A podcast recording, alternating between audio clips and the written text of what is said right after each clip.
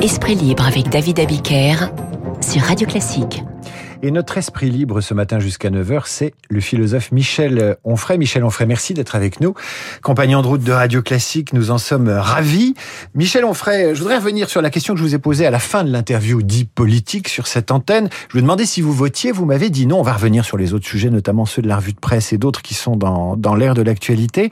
Euh, je vous demandais si vous votiez, vous m'avez répondu non. Et après, je vous ai coupé la chic parce que le temps pressait. Mmh. Je vous rends la parole. Peut-être avez envie, euh, avez-vous envie de justifier justifier ce non. Oui, bien sûr. Hein, je, je voterai à nouveau quand il y aura un nouveau contrat social. C'est-à-dire que quand on, on, on, fonctionne comme on fonctionne actuellement, ça sert à rien. Euh, la représentation n'existe pas. Enfin, bon, euh, j'ai beaucoup dit que Victor Hugo avait parlé du pays réel et du pays légal, parce que souvent on, a, on estime que c'est une phrase de Maurras. Oui, Maurras utilisera cette expression. Mais il n'y a pas de coïncidence entre le pays réel et, le pays légal. Euh, les gens, les, les, les, petites gens, je dirais, ne sont pas représentés à l'Assemblée nationale, encore moins euh, aujourd'hui au Sénat. Donc, comme ça fonctionne aujourd'hui la politique, c'est une machine à évincer le peuple.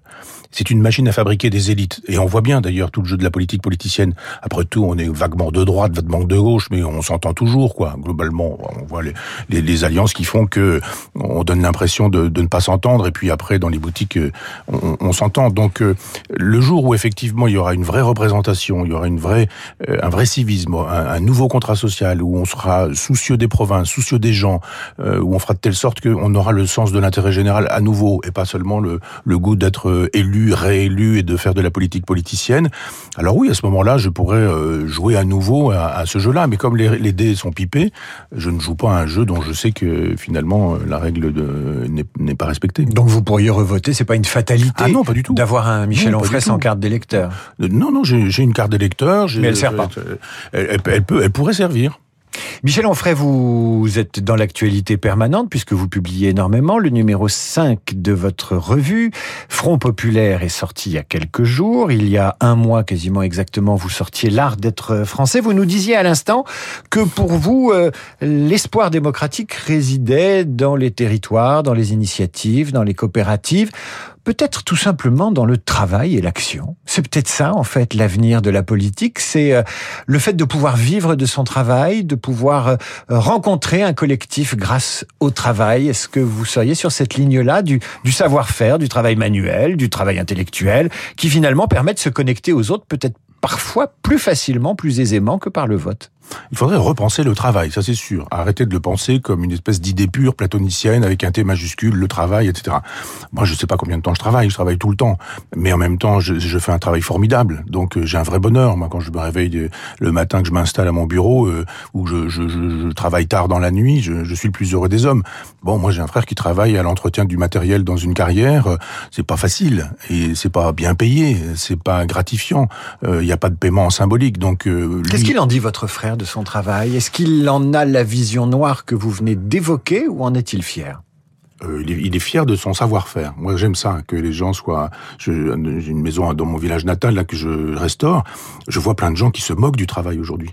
Des, électriciens, des plaquistes, des peintres, des gens qui se foutent du monde. J'ai par exemple commandé euh, des fenêtres sous forme de euh, d'atelier d'artistes et j'ai dit mais elles s'ouvrent où? Et on m'a dit ah ben non, elles ne s'ouvrent pas. Je dis, ah bon, c'est-à-dire aujourd'hui, quand on passe commande de fenêtres, il faut préciser qu'elles doivent s'ouvrir. Donc il y a un moment donné où il y a un effondrement du travail. Vous avez bien lu la notice Oui, c'est ça, oui.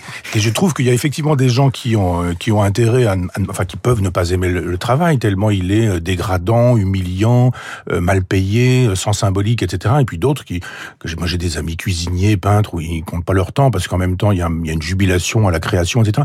Donc il faudrait finalement penser en nominaliste, comme on dit en philosophie, c'est-à-dire au, au cas par cas, et faire de telle sorte que des gens travaillent beaucoup moins et soient beaucoup mieux payés, pendant que d'autres pourraient travailler beaucoup plus s'ils en ont envie.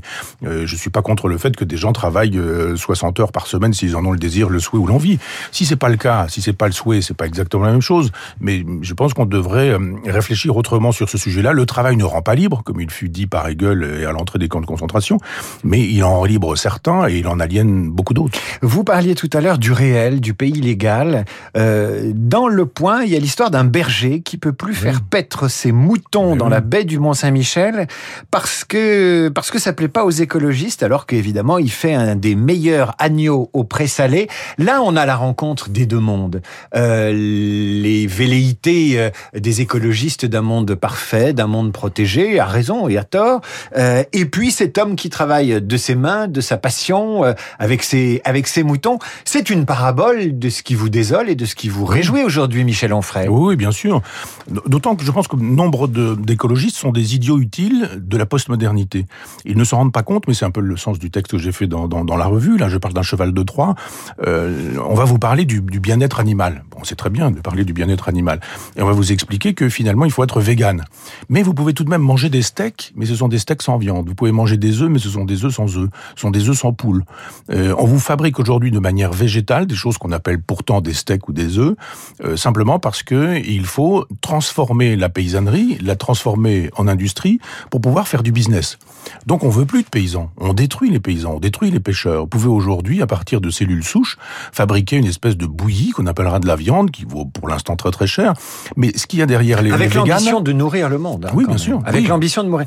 Oui, oui, enfin, on peut nourrir le monde aujourd'hui avec une production paysanne qui ne sera pas forcément euh, le cycle, le, le, circuit court. On peut pas tout faire avec un circuit court, mais avoir une, une production. Je suis pas anti-productiviste. Simplement, la, productivité quand elle se fait au détriment de la nature, ça n'a aucun sens. On peut aujourd'hui être productiviste, par exemple, avec les OGM. C'est ridicule d'être contre les OGM. Ça n'a aucun sens. Alors, ça dépend ce qu'on fait avec les OGM. S'il s'agit de dire vos semences, vous ne pourrez pas les replanter la, saison suivante, il va falloir les racheter. On industrialise la paysannerie et l'agriculture, et à ce moment-là, on transforme le paysan non plus en, ce qu'il est déjà euh, depuis depuis des millénaires, c'est-à-dire euh, un agriculteur, mais on le transforme en industriel. Et mais alors on fabrique des tomates qui n'ont pas de goût, mais elles sont bien rondes. On fabrique des fruits et des légumes qui sont insipides. À, à l'aveugle, vous ne savez pas si vous mangez de la courgette ou si là, vous mangez... Là, vous voyez le verre à moitié vide, parce non. que de l'autre côté, il y a une résurgence, une passion pour le terroir, une passion pour les produits, oui. une passion pour la cuisine, une passion pour, pour, pour l'artisanat. Pour les gens qui en ont les moyens. Moi, je, quand je vais sur le marché, je peux m'acheter des bons produits chez des paysans qui font des choses extraordinaires sans regarder si c'est si c'est cher. Parce que juste à côté, vous avez quelqu'un qui fait des produits dégoûtants, mais beaucoup moins chers. Et si vous avez un, petit porte-monnaie, bah évidemment, vous vous intoxiquez, vous mangez, vous mangez des mauvaises choses. Et puis par la suite, vous aurez des cancers, des allergies, des problèmes divers et multiples de santé qui sont induits par ce que vous ingérez, parce qu'on aura eu une, une agriculture productiviste, donc industrialisée. On devrait pouvoir aider tous ces paysans mon, mon, copain qui doit m'écouter, Nico, qui est berger, qui, qui travaille 12, 13 heures par jour et qui fait des, des, des, des, des viandes extraordinaires, des laitages extraordinaires et qui en même temps gagne pas beaucoup de sa vie, pas de vacances, pas de week-end. Mais lui dit, mais je fais le plus beau métier du monde. De temps en temps, il m'envoie des photos, il dit, regarde ce que je vois dans ma campagne. Ils adorent leur métier, les agriculteurs. Pourtant, il y a un chiffre que j'ai lu cette semaine dans les échos, un article de Sabine euh, de Langlade. Euh, elle explique que dans d'ici trois ans, 160 000 fermes oui. vont être abandonnées bien ou sûr. vendues. Oui, c'est fait pour. Euh, c'est fait pour, c'est fait pour. Euh, c'est assez alarmant quand même. Oui, bien sûr. Mais tout est fait pour industrialiser l'agriculture. On pourrait très bien euh, ne manger que des saloperies avec euh, des choses produites dans des usines. Pour l'instant, ça se fabrique sur la côte ouest aux États-Unis. C'est à San Francisco qu'on est en train de fabriquer tous ces produits qui seront industrialisés. Vous mangerez, euh, peut-être vos enfants un jour mangeront du steak qui n'aura jamais et pourtant, vu. et pourtant, San Francisco, les bobos de San Francisco, ils sont complètement fous de bio, de nouvelle agriculture. Oui. Les élites américaines oui. sont, sont, folles de ça. Et, et, pour en revenir justement au, à la Silicon Valley et, et aux entrepreneurs, dans ce même article des Échos, Sabine de Langlade expliquait que euh, les entrepreneurs de la tech, français ou américains, sont mmh. en train de réinvestir la terre parce qu'ils ont en tête la surpopulation. Et il y a un projet qui s'appelle Hectare en France qui a pour objectif euh, d'apporter, de marier la technologie, l'agriculture oui. et d'essayer de maintenir des, des, des paysans ou d'aller en chercher de, de, nouveaux pour s'occuper de, de, ces fameuses fermes qui seront abandonnées dans les trois années qui viennent. Oui, parce que quand vous aurez une multiplicité de, de fermes qui auront été détruites et que vous aurez l'industrialisation totale de la production agricole, vous aurez quelques fermes, on appellera ça encore des fermes, mais vous avez des steaks de soja aujourd'hui. Qu'est-ce que ça veut dire steak de soja? Faut arrêter. Steak c'est de la viande. Si c'est du soja, c'est c'est un légume, c'est pas c'est pas du steak. Mais là, c'est exactement la même chose. Ces gens-là nous fabriquent une ferme sans paysans, sans agriculteurs, avec des chimistes, et ils vont vous faire du clonage de cellules souches en vous disant euh, on a respecté le bien-être animal, vous aurez de la viande, mais en même temps, vous n'aurez tué aucune bête. Michel Onfray, j'aime bien discuter avec vous sur ces sujets-là parce qu'ils nous permettent de dire et d'identifier ce que nous aimons, ce que nous n'aimons pas, ce qu'on garde et ce qu'on jette. On jette pas tout et on garde pas tout, évidemment, de ce que nous apporte la modernité. Euh, vous évoquiez euh, vos matinées ou vos nuits de travail dans votre Normandie chérie, avec ces deux régions réunies pour votre plus grande satisfaction. Michel Onfray, quand vous arrivez à Paris, vous voyez la grande ville se transformer. Quel est votre sentiment quand vous arrivez régulièrement à Paris pour faire aussi votre travail de philosophe, c'est-à-dire parler aux gens? C'est une ville de fous, c'est une ville de folie. C'est-à-dire quand je grimpe dans le train à Caen, on rentre avec un rythme particulier. Et puis, on s'installe dans, dans, son compartiment, moi je travaille, et puis on descend, et alors là, vous n'avez pas le choix de garder le rythme que vous aviez quand vous êtes monté dans le train. Vous n'avez pas intérêt. Sinon, vous prenez un coup de valise euh, dans les chevilles, vous vous faites bousculer, les gens râlent, ils vous doublent en vous donnant un coup d'épaule pour vous montrer que vous n'allez pas assez vite, et vous êtes obligé de prendre une espèce de, de, rythme de cinglé, un rythme de fou. Vous avez des gens qui sont euh, des adultes, là, en culotte courte, et qui se mettent à, à courir euh, à, à 1m50 des gaz d'échappement, et ils font ça pour le bien de leur santé, de leur propre santé, c'est-à-dire ils inhalent des, particules. On se dit mais qu'est-ce que c'est que cette ville de fous? Euh, Il y a une violence. Je vois bien les chauffeurs de taxi qui sont d'une, enfin bon pas tous, hein, mais je veux dire que euh, la, violence au volant, mais des gens qui gueulent, des gens qui. Bon là vous décrivez le verre à moitié vide. Non pas du tout. Vous, vous, décrivez l'enfer parisien. Oui est-ce que vous, tel que vous le vivez, et en même temps, euh, tout est fait aujourd'hui à Paris avec euh, des travaux qui euh, qui rendent dingue les automobilistes et les Parisiens pour essayer de d'apaiser tout cela. Bah, J'en sais rien, mais moi quand je sors de chez des amis et que je retourne à mon hôtel, je vois des rats qui me partent entre les jambes, je vois des poubelles exploser partout, je vois justement des chauffeurs de taxi qui râlent en disant on peut plus rouler, c'est pas possible, regardez, il y a des travaux partout, des chantiers totalement abandonnés, ça coûte très cher. Mais il y a des chantiers qui se finissent. Hein. Moi, je suis très je suis très cocorico, j'ai l'esprit euh, l'esprit du groupe LVMH. La Samaritaine, c'est terminé après sept années de tracasserie. Euh, on remet un grand magasin euh, avec le prestige qu'il avait dans les romans dans les romans du 19e siècle. Mais moi, je vous assure que tout au bord de la Seine. Mais il est formidable ce magasin. D'ailleurs, il est, il est patrimonial, donc tout, tout, ça est très bien. Mais qui pourrait y aller? Moi, je vous assure que tout coûte cher à Paris. Quand vous regardez le prix du café, le prix du Perrier ou le prix de n'importe quoi dans n'importe quel magasin, il y a une, une quantité incroyable de Français qui ne peuvent pas s'offrir Paris. Euh, pour nous, ça paraît simple. On arrive, on a besoin de boire un coup, on paye son coup. On a besoin d'aller au restaurant, on se choisit un truc sympathique, etc. Et puis on paye.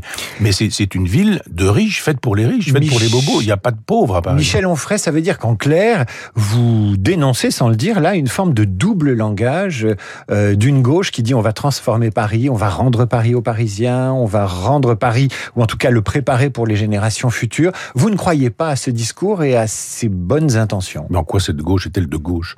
La, la démonstration reste à faire que Madame Hidalgo est de gauche. C'est ça la gauche? Ça n'a rien à voir avec la gauche. C'est-à-dire qu'on a fabriqué des peuples de substitution aujourd'hui, mais le, le, le, peuple français, euh, comment peut-il vivre aujourd'hui à Paris? C'est une, gauche d'utopie. C'est une gauche d'utopie. C'est une gauche de projet. C'est une gauche aussi. Vous n'imaginez pas le nombre de d'espaces agricoles que, que, que, ces gens euh, encouragent à Paris. Vous ne croyez pas assez. Alors là, vous allez faire rigoler mes copains paysans. C'est vrai. Les espaces agricoles, parce qu'on fait. Il y a des pariculteurs, on, les appelle comme ça, maintenant. Ouais, c'est ça. Oui, on fait on fait du miel de béton. J'ai même entendu ça. Euh, mais si vous voulez effectivement sur le toit fabriquer trois tomates et dire que vous êtes vous aussi un paysan, vous, vous, vous, ferez rire en campagne. Venez faire un tour en campagne et vous verrez un peu à quoi ça ressemble. Non, je pense que ça n'est pas du tout une gauche utopiste, hélas. C'est une gauche qui travaille euh, au wokisme, pour parler français.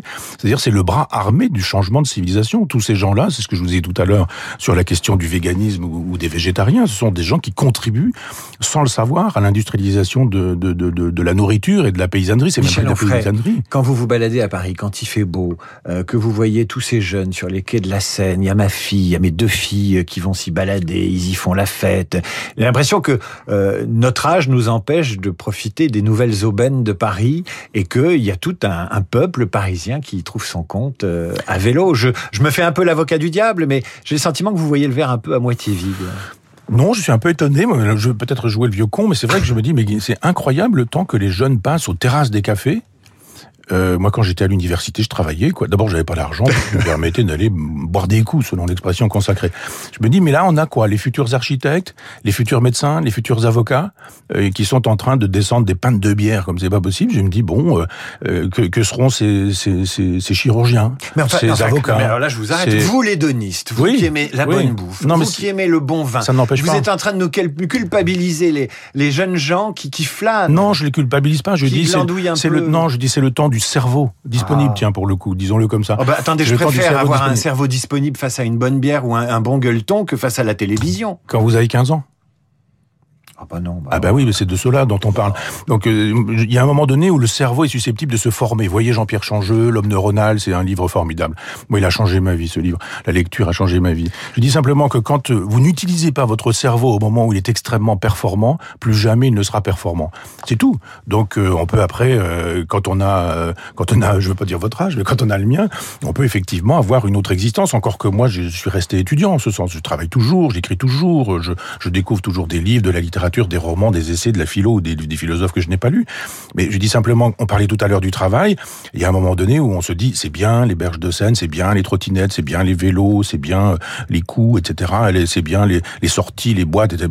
formidable. Mais quand se, forme-t-on?